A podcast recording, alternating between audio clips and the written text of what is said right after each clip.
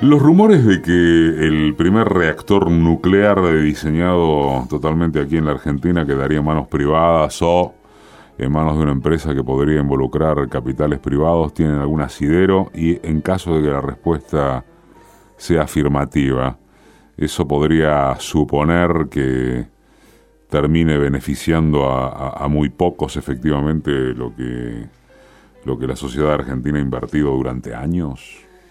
Bueno, a ver, por ahora son rumores. Además, una persona como uno que es este un investigador y que no pertenece en este momento a ningún círculo íntimo, mm. eh, no puede más que conocer rumores. No hay nada escrito ni ningún documento. No conozco un documento al estilo ARSAT, ¿no? Ah. Que todos conocemos, pero hay rumores y hay, eh, digamos, temores, si se quiere, fundados en la orientación general de este gobierno, en el sentido de que eh, el CAREM, que es este rector pequeño, intermedio, eh, de desarrollo íntegramente argentino, se ha cedido a una empresa privada que no está mal en principio, en la medida en que se respete eh, digamos, la proporcionalidad de la inversión. O sea, si el Estado argentino es el que hace la mayor parte de la inversión, es el que también debe recibir la mayor parte de los beneficios. Sí, si no, un flor de Estado bobo como lo hemos vivido. ¿Cuánto tiempo hace que Argentina empezó a desarrollar el, reactor? Bueno, hace muchos años que este es un proyecto, pero eh, yo diría que en los últimos quizás cinco años, cuatro o cinco años, empezó a invertir eh, fuerte en esto, o sea, fue durante eh, el gobierno de, de Néstor y Cristina, ¿no? Un clásico. Ya un clásico. Ojalá que una renovada costumbre como ritual del despertar dominguero.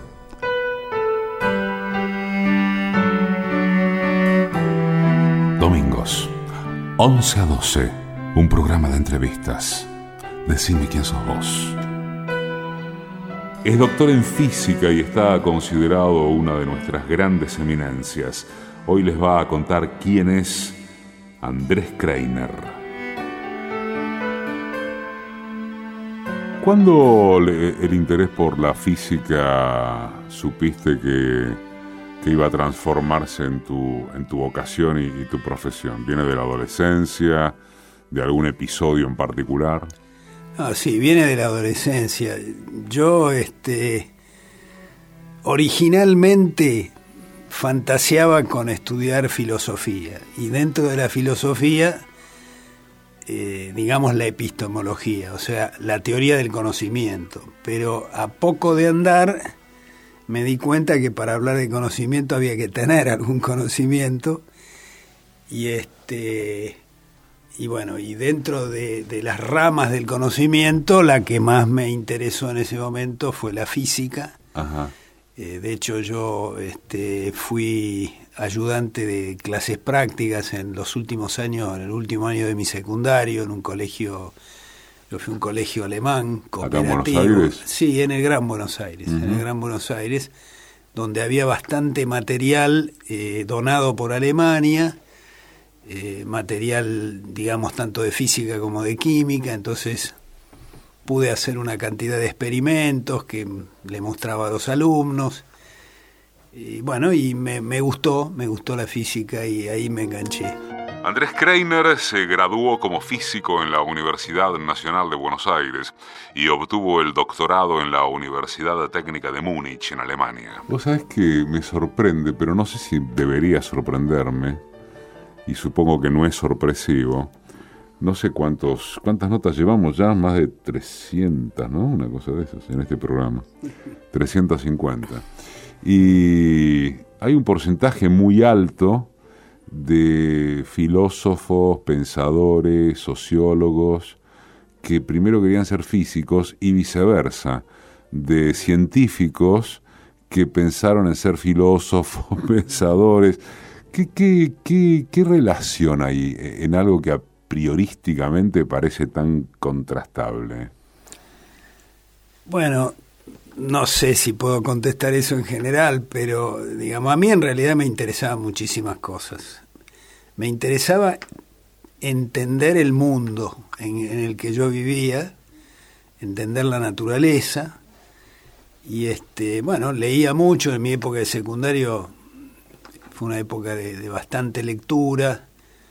Yo había, además de, de que mi casa era una casa donde se leía y se compraban libros, eh, mis padres eran miembros de una especie de club del libro alemán. Ajá, un Ateneo. Sí, sí, un club donde te mandaban periódicamente todas las nuevas ediciones y uno se estaba abonado, pero yo heredé una biblioteca, una, una biblioteca muy importante de una familia alemana que había emigrado después de la guerra. este, que había eh, perdido un hijo en, el frente ruso.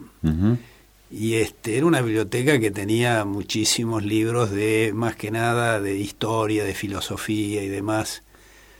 Y bueno, también estudié cosas de matemáticas por mi cuenta, de física.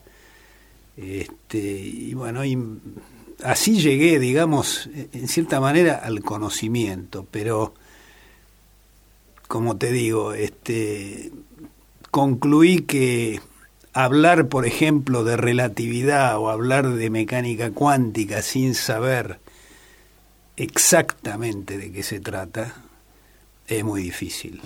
Me interesa en particular preguntarte por, eh, no tanto tu laburo, después supongo que surgirá eso en la Comisión Nacional de Energía Atómica, sino por, o a propósito de eso, la polémica que todavía hay acerca de la, de la energía nuclear. Eh, porque aparentemente, o sin, sin, sin la duda, cada vez que se menciona lo nuclear aparece el, el peligro, el peligro de la manipulación, los riesgos, no tanto en el área por, mm, por la que te, te, destacás y, que enseguida vamos a abordar, que es la física nuclear experimental. Me estoy refiriendo a lo atómico, a la, a la, a la idea de lo bélico, a, a, la primera impresión que causa lo nuclear, ¿no? Los basureros nucleares. ¿Cómo se le contesta eso? Bueno, digamos, evidentemente ahí mismo en lo que vos decís, es como que se mezclan muchas cosas. Se mezclan porque históricamente, eh, históricamente la, digamos, la física nuclear y sus aplicaciones a la tecnología nuclear eh, nacieron y estuvieron muy imbricadas con lo bélico. Toda la historia del proyecto Manhattan, de, de, la carta de Einstein a, a Roosevelt, para incentivarlo a que se desarrollara un, arma nuclear porque pensaban que Hitler la estaba haciendo. Bueno, o sea, y después las bombas de Nagasaki y Hiroshima, o sea, lo nuclear nació muy vinculado a lo bélico, pero este, tiene un aspecto que es eh, netamente pacífico, que tiene que ver tanto con la producción de energía como con aplicaciones médicas, por ejemplo, muchas otras aplicaciones de la energía nuclear y este, ahí, eh, si hablamos de, de, la aplicación de la energía nuclear a la producción de energía, bueno, hay que decir que eh, sí, yo creo que hoy por hoy todavía la, digamos, la actividad nuclear o la generación nucleoeléctrica tiene un papel que jugar. Eh, todos sabemos que hasta ahora todavía la, producción energética a gran escala está basada en combustibles fósiles. Eso tiene un grave problema, ¿no? Estamos eh, con el riesgo de modificar el clima del planeta. Y por otro lado son recursos que a la larga se van a agotar. Eh, mientras que lo nuclear eh, obviamente tiene otros problemas, no tiene este problema, tiene el problema de los residuos radioactivos. Pero ¿Dónde tiras la basura? Claro, donde se, se almacena de manera segura eh, lo, lo, que se llaman los residuos radioactivos. Pero eso tiene soluciones, como digamos, no sé si decir todas, pero casi todas las cosas tiene soluciones. Hay dos tipos de soluciones. Uno es el almacenamiento en estructuras geológicas muy profundas y estables sería la solución del gato, digamos, ¿no? Enterrar la cosa de manera segura. Y hay otras soluciones mucho más sofisticadas que son la eh, incineración nuclear. O sea, uno, materiales radioactivos que viven muchísimos años, o sea, que decaen a lo largo de miles y algunos hasta cientos de miles de años, se pueden transmutar y convertir en sustancias que son mucho menos tóxicas, mucho menos, que tienen vidas medias muy pequeñas o estables.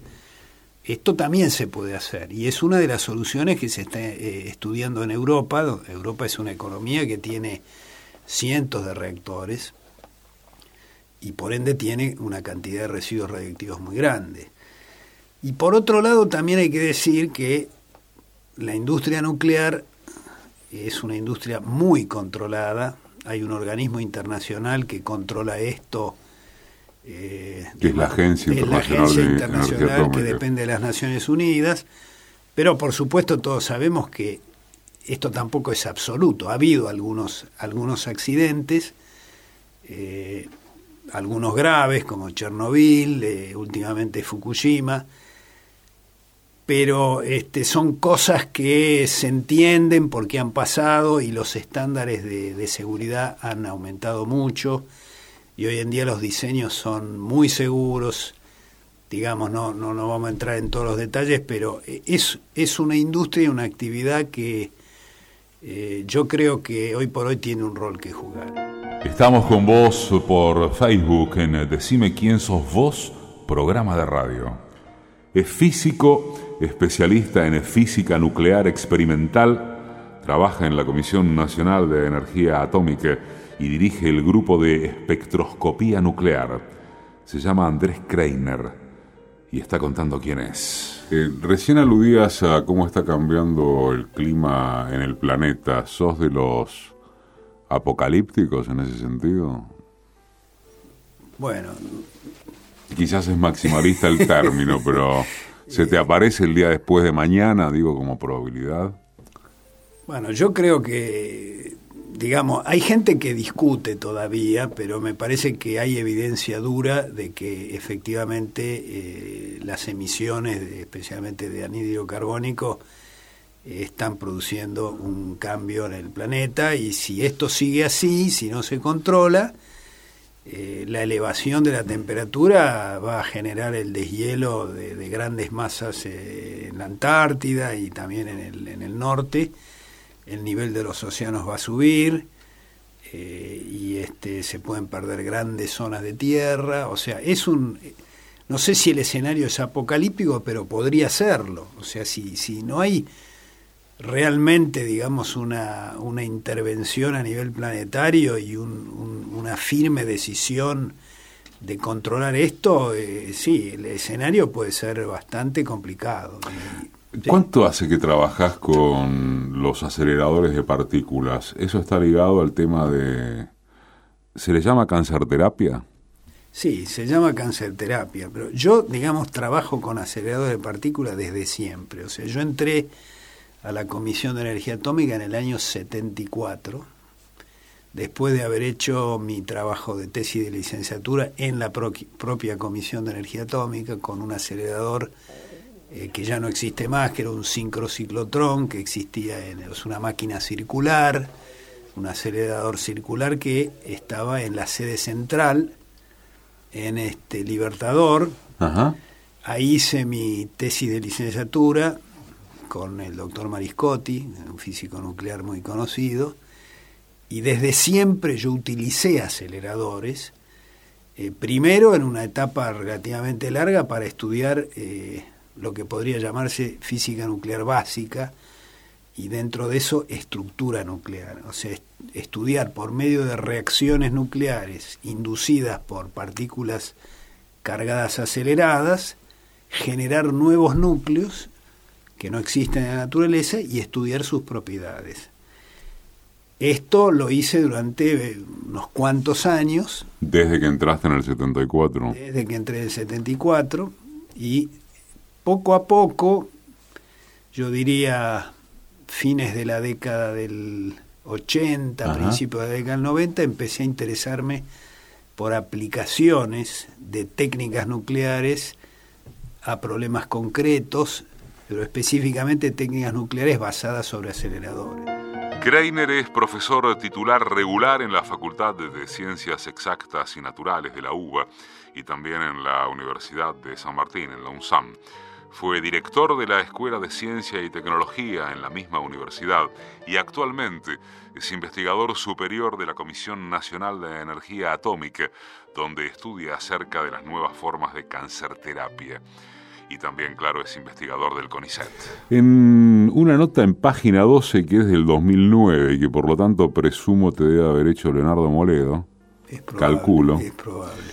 la entrada de la nota dice, uno no pensaría que los aceleradores de, partículas, eh, de partículas, se dice, fueran máquinas románticas. Me impresionó mucho la, la figura. ¿Un acelerador de partículas es una máquina romántica? Bueno, honestamente te confieso que no, no recuerdo haber dicho yo. Por no, no, por eso dije, está en el copete de la nota. Lo presenta así. Leonardo posiblemente usó esa forma media poética, pero no, yo no diría que son máquinas románticas, digamos, son máquinas eh, interesantes, digamos, más que románticas, ¿no? O sea, son máquinas que el hombre ha ideado con mucho ingenio para eh, comunicarles una gran cantidad de energía a partículas atómicas o subatómicas, ¿no? que se pueden utilizar para una gran variedad de aplicaciones, entre las cuales está la cáncer terapia, o sea, formas de cáncer terapia eh, más avanzadas, hoy en día, digamos, la forma más difundida de quizás radioterapia es una palabra más este, eh, difundida, es la aplicación de radiación a la cura de ciertas enfermedades y más que nada el cáncer. Hoy en día se usa radiación gamma, que también se produce con aceleradores, antes se producía más con fuentes radioactivas, hoy en día se produce con aceleradores. Eh, se aceleran electrones y los electrones cuando chocan contra un blanco emiten radiación electromagnética de muy alta frecuencia que se conoce como rayos gamma. Y esa radiación se usa para enfocar un tumor que está bien delimitado geométricamente y inactivar las células cancerosas. Pero hoy en día hay formas bastante más evolucionadas que utilizan, en lugar de radiación gamma, utilizan radiación haces de partículas cargadas aceleradas como el protón, por ejemplo, que tienen ventajas enormes comparadas con la radiación gamma. Por un lado, porque al ser partículas cargadas se las puede enfocar con muy alta precisión y se le puede variar su energía también con alta precisión y entonces uno puede barrer con mucha precisión un, volumen predeterminado que uno tiene eh, mapeado con una imagen. Sería que le acertás exactamente al tumor y no jodés tejido conexo. Exactamente, exactamente. Y uno minimiza así el daño al tejido sano circundante. Esto, esto es el, la meta de la radioterapia es esa. Ahora, las partículas cargadas pesadas dejan su energía de una forma completamente diferente a los rayos gamma. Los rayos gamma cuando entran en el tejido se atenúan exponencialmente. De manera que si tengo un tumor profundo, en principio el tumor recibe menos radiación que el tejido anterior sano. Esto se, se puede corregir parcialmente viniendo de varias direcciones, con lo cual en el tumor de todas las direcciones concentras la radiación y en cada dirección tenés menos en el tejido sano. Pero esto, con partículas cargadas, se puede hacer de una manera muy superior, porque las partículas cargadas cuando son veloces, o sea, cuando ingresan al cuerpo humano, tienen mucha energía y se van frenando.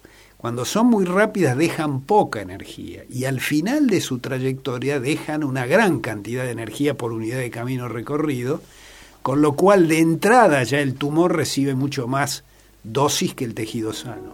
Para escuchar de vuelta las entrevistas, bajarlas, guardarlas, como quieras, es www.decimequiensosvos.com.ar. ¿Japón es el país más avanzado del mundo en esto que contás, en radioterapia?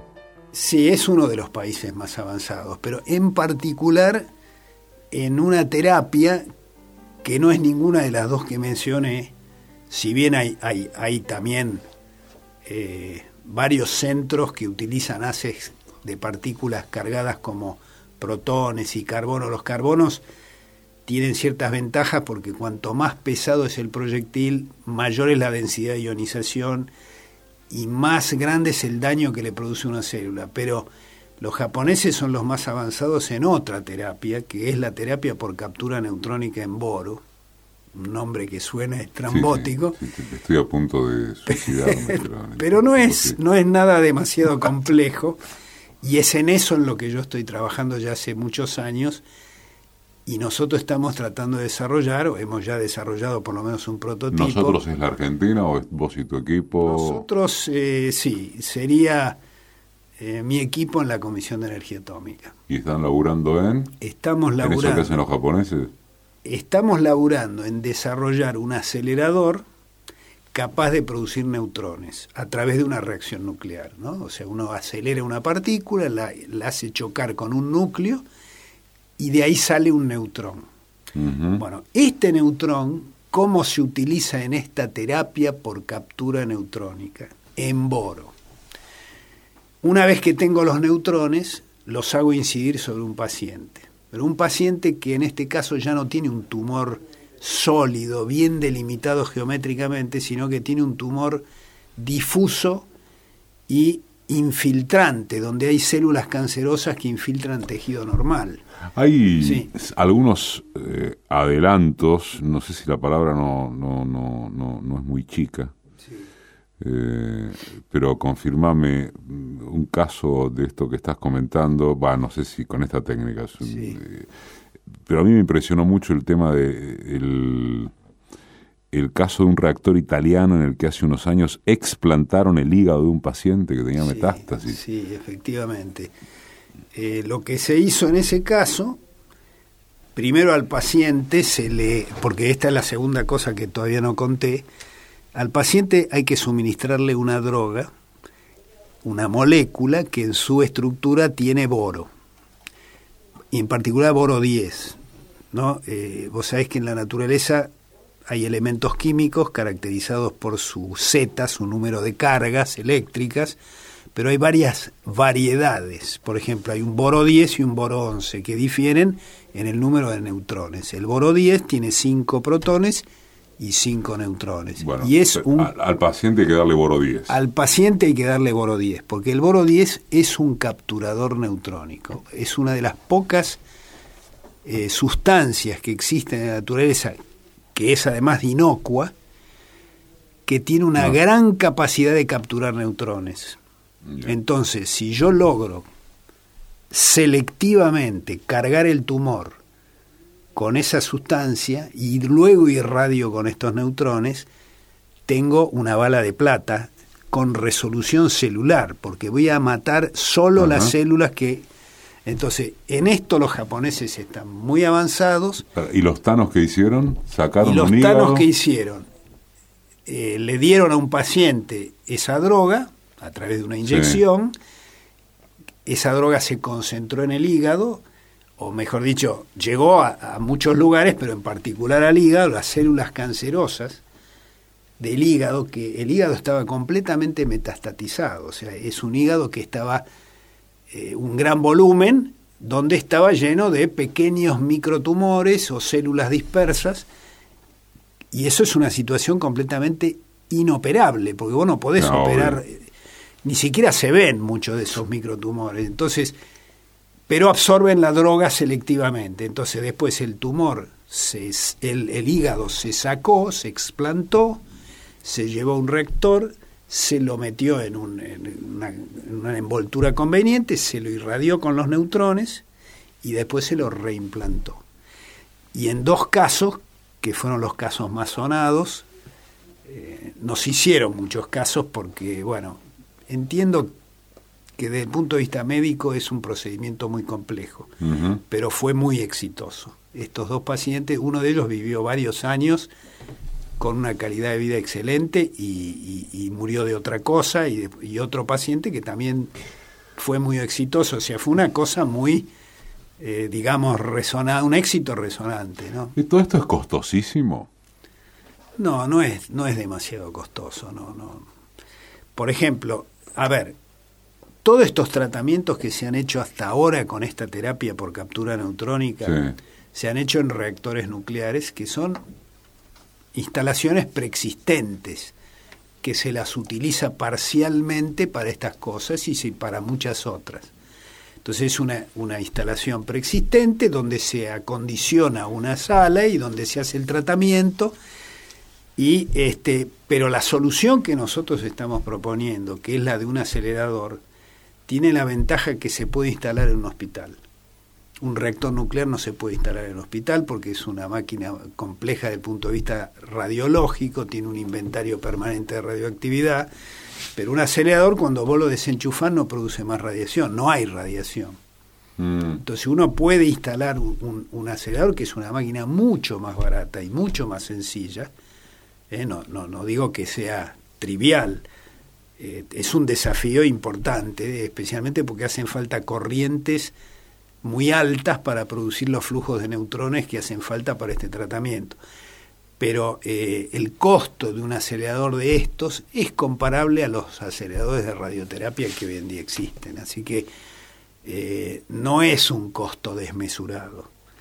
Y, digamos, puede abordar tumores que son inabordables por otros métodos.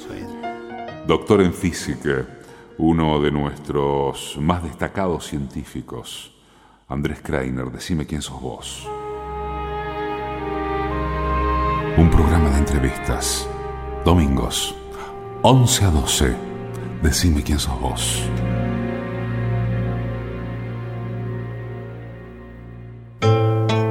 Desde 2009, decime quién sos vos. Un programa de colección, digamos. Es entrevista, es tema, es historia. Emoción, ¿por qué no? Esto es Decime quién sos vos. Es doctor en física y está considerado una de nuestras grandes eminencias. Se llama Andrés Kreiner y está contando quién es. No sé si considerás respondida la pregunta, en todo caso decímelo. Eh, ya que hablaste de laburo en la Comisión Nacional de Energía Atómica, vos y tu equipo, eh, los tanos, los japoneses, ¿Argentina en qué estadio de este tipo de investigación está? Y está en la punta, está en el pelotón de punta. ¿Ah, sí? Sí, sí, sí. Hoy en día no existe todavía ningún acelerador construido específicamente para, para la terapia por captura neutrónica en boro que esté tratando pacientes hay varios países que están en carrera. Uno de ellos es Japón, posiblemente el que va a llegar antes. Eh, Israel, Italia, este, hay también un proyecto este, en Inglaterra y este, estamos nosotros. Empezamos quizás un poco más tarde que algunos, antes que otros, eh, y estamos bastante avanzados. Estamos en este momento construyendo la máquina definitiva y además un edificio apropiado para poder hacer este tratamiento eventualmente. Tienes que tener un edificio apropiado. Claro, eh, cualquier centro de radioterapia necesita un edificio con un búnker porque el lugar donde entra el haz de partícula y produce los neutrones es un búnker muy muy blindado, digamos, para que no salga radiación al exterior. ¿no? ¿Cabe en la, en la imaginación pensar hasta dónde se puede llegar en términos de, de, cura y no solo de paliativo de enfermedades como el cáncer, que no es la única seguramente? ¿Cabe en la imaginación hasta dónde puede llegar el hombre eh, en el terreno de, avanzar en las luchas contra este tipo de, enfermedades a través de este tipo de investigaciones? Bueno, a través de este tipo y a través bueno, y de tantas más. Y, de, y, de, otras que se están desarrollando. Yo creo que, que sí, que no, no va a pasar demasiado tiempo. Si bien el cáncer es una, una enfermedad muy compleja y tiene muchas formas y variedades, pero este, el avance de la ciencia es importante y te digo algo más, y es que si los recursos una ínfima proporción de recursos que se vuelcan para cosas que son absolutamente deleznables como armamento se destinaran a la mm. investigación en cáncer, las soluciones llegarían aún mucho más rápido. Nosotros, a nosotros nos costó muchos años convencer primero a las agencias financiadoras eh, de que este proyecto valía la pena y además eh, nosotros arrancamos mediados de la década del 90 y, presentamos un proyecto concreto hacia fines de la década del 90 y nos agarró, nos aprobaron en, lo que era en ese momento la Secretaría de Ciencia y Técnica. cayó el 2001. Un proyecto y cayó en el 2001 y, o sea, sonamos, se perdió. Y recién en el 2007, 2008, este, en la comisión, digamos, yo pude convencer a las autoridades de que valía la pena invertir en el desarrollo de tecnología de aceleradores, porque la comisión tradicionalmente fue muy exitosa en desarrollar tecnología de reactores, pero aceleradores era más bien un usuario de aceleradores, ¿no? Y nosotros empezamos y, y avanzamos, no digo que somos Gardel, ¿no? Pero este, realmente hemos logrado construir un, prototipo de alta corriente que ahora estamos ampliando eh, y desarrollamos todos los sistemas, casi todos los sistemas auxiliares en la Argentina. O sea, la idea era un programa de desarrollo de aceleradores propio al, al estilo de lo que habían sido los proyectos de, eh, de desarrollo de reactores. Andrés Kreiner trabajó como investigador y profesor invitado en los laboratorios nacionales de Brookhaven, Oak Ridge y Lawrence Berkeley de Estados Unidos, en el Instituto de Física Nuclear de Orsay de la Universidad de París Sud, en el Centro de Investigaciones Nucleares de Estrasburgo, en Francia, y también en el Laboratorio Nacional de Leñaro, en el Instituto Nacional de Física Nuclear en Italia. ¿Te da cuánto temor que, que un programa de investigación como este que estás mencionando pueda quedar afectado por lo que se aprecia como la reducción del apoyo estatal a los eh, programas científicos? Porque, por ejemplo, eh, salvo en el caso del reactor este, Karen, ¿no? Se llama y del RA10, según he leído, que, que, no sé qué es. Es un reactor experimental de producción de radioisótopos porque que también se está construyendo en la comisión. Bueno, eh, lo que tengo entendido es que, salvo en esos dos casos, el RA10 y el CAREM, el presupuesto de todos los demás proyectos desde este gobierno se quedó en cero. Efectivamente, nosotros hacia principios de, del año de este año, 2017. 2017, y esto tiene que ver con el presupuesto que se aprobó en el 2016, nos encontramos con que todos los proyectos de la comisión, excepto estos dos proyectos que mencionaste, eh, habían sido puestos en cero. O sea, los presupuestos habían sido anulados. Afortunadamente, eh, digamos, por el buen criterio de las autoridades de la CONEA, que tomaron conciencia de que había compromisos asumidos, porque estos proyectos no se generan de un día para el otro y hay contratos eh, firmados, por ejemplo, el contrato de para construir este laboratorio es un contrato que ya estaba firmado. Y este, interrumpir un contrato de esa naturaleza tiene un costo alto que puede ser comparable a seguir con el proyecto y es algo injustificable. Pero si vos me hablas de temor, eh, yo te digo que sí tengo bastante temor de que, eh, digamos, los recortes presupuestarios eh, nos afecten. Y en particular, hace pocos días, el Poder Ejecutivo mandó el presupuesto 2018 y la CONEA ah, aparece con, un, con un recorte enorme de su presupuesto. O sea, el presupuesto que, así como fue presentado, eh, no, no digo que vaya a ser la última versión y la definitiva. No, no porque, además era el, es el pre-presupuesto, digamos, el bosquejo que tiene que sí, Además, digamos, vamos a patalear todos, porque digamos concretamente es el 63% del presupuesto de este año, en pesos estoy hablando, ¿eh?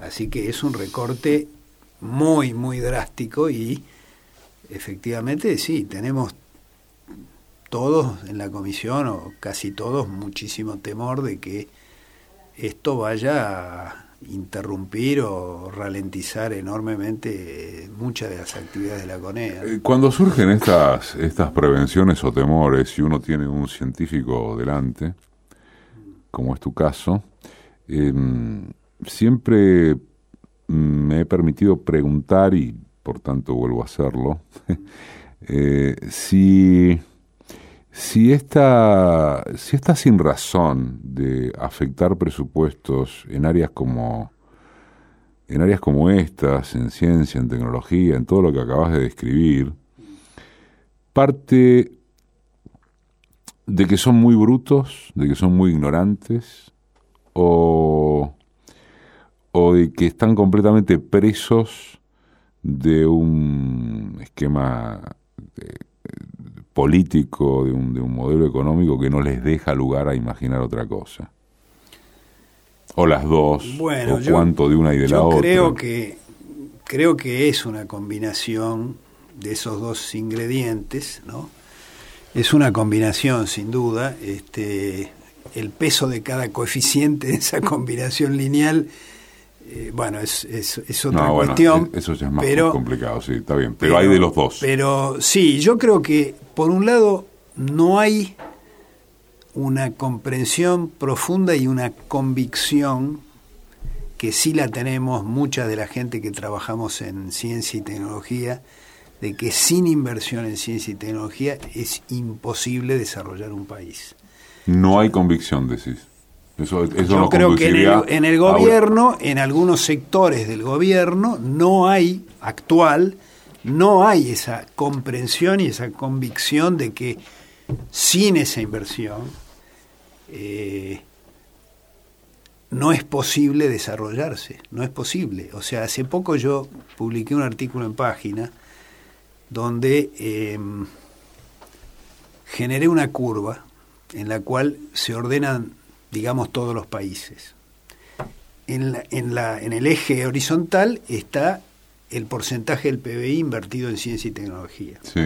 Y en el eje vertical está el PBI per cápita, que es una medida de la riqueza de una nación. Bueno, los países se ordenan prácticamente sobre una línea recta. Allá arriba, ¿no?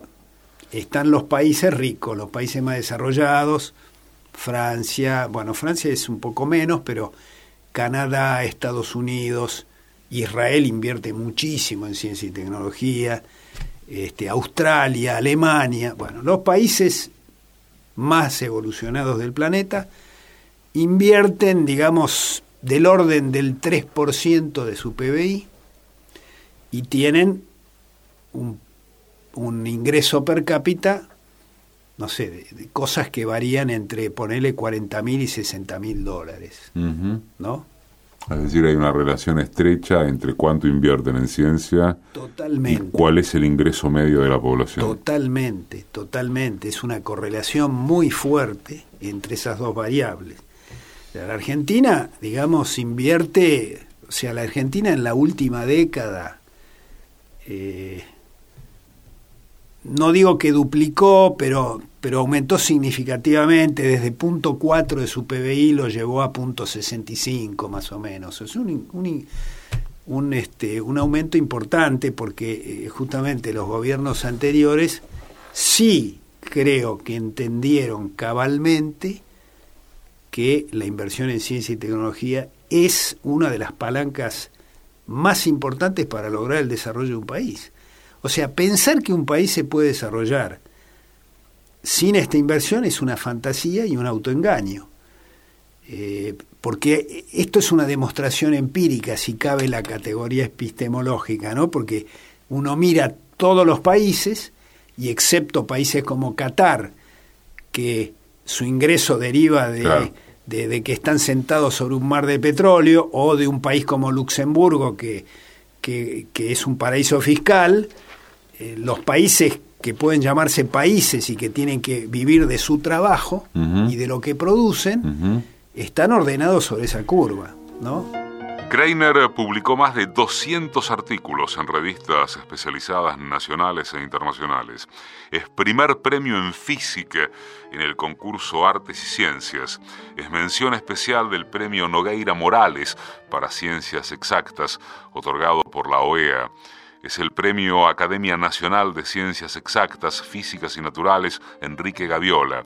Es premio Bernardo Hussey, otorgado por Secretaría de Ciencia y Tecnología y ganó el CONEX, entre otros tantísimos galardones. Hay una, una, curva que, que, yo estoy recordando también ahora, y es que eh, más de una vez se ha sentado aquí algún científico y, e inevitablemente ha surgido que en la cabeza de, tanto funcionario, de tanto liberal incluso, este, específicamente, hay el concepto de para qué vas a invertir si lo podés comprar. Aunque esto pueda parecer una, una sin razón, pero parece no, no serlo, no que no sea sin razón, parece que no es ridícula la, el suponer la no es ridículo el suponer la existencia de tipos que efectivamente piensan así.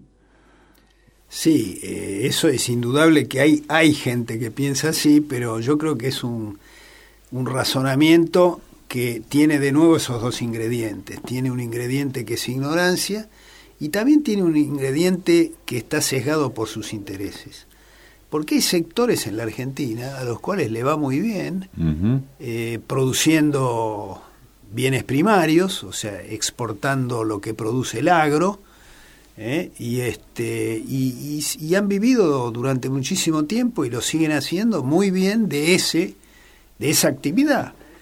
Pero eh, eso no alcanza, como esto es una perogrullada lo que digo, pero sabemos que eso no alcanza para 44 millones de habitantes. Entonces, la única forma, y esto, esto es algo eh, que no es un, un, prejuicio ni una idea alocada, sino que esto es fruto de mirar los datos empíricos de todos los países del mundo y además qué es lo que han hecho los países que en las últimas décadas se desarrollaron, como Corea, por ejemplo. Corea invirtió enormes recursos o sea, un porcentaje importante de su PBI lo empezó a invertir y empezó a trepar en esa curva. Y hoy en día Corea es una sociedad que tiene un ingreso per cápita considerable. es una política igual que lleva años, ¿no?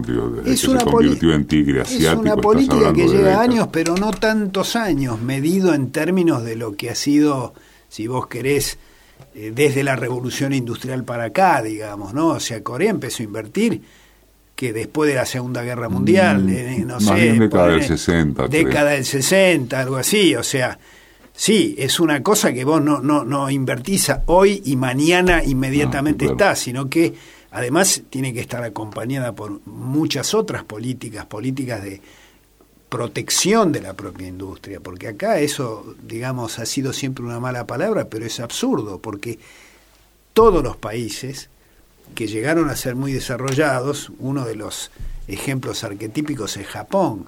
Japón durante muchísimo tiempo tenía un proteccionismo brutal, digamos, este, protegió su industria y así es como logró llegar a, ser competitiva. Entonces hay que proteger la industria, hay que eh, educar a la población, invertir en ciencia y tecnología, buscar nichos, o sea, hay que tener una serie de políticas activas que acompañen a esa inversión.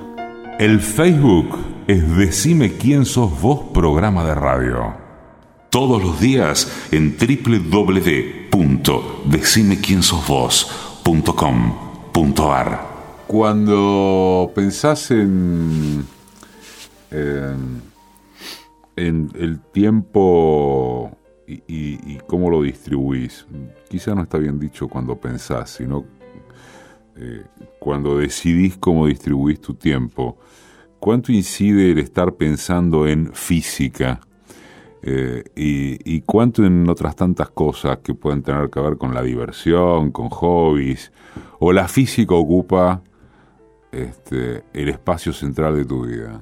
Sí, sí, sin duda que durante muchísimos años la física y luego también en los últimos años la tecnología, o sea, el desarrollo de tecnología eh, ocuparon y ocupan eh, la parte central de mi vida. Eso no significa que... Sí, que sos un zombie, ¿no? Está claro. Bueno, bueno, hay la idea de que mucho científico es una... La vieja, la vieja idea de la rata de laboratorio, ¿no? Sí, pero esa idea no es del todo cierta, digamos. Así me han dicho todos por aquí. decir, que son eh, bastante jodones. Muchos de, sí, además que muchos de nosotros este, nos interesamos por nuestro país y nos interesamos por los problemas de nuestro país.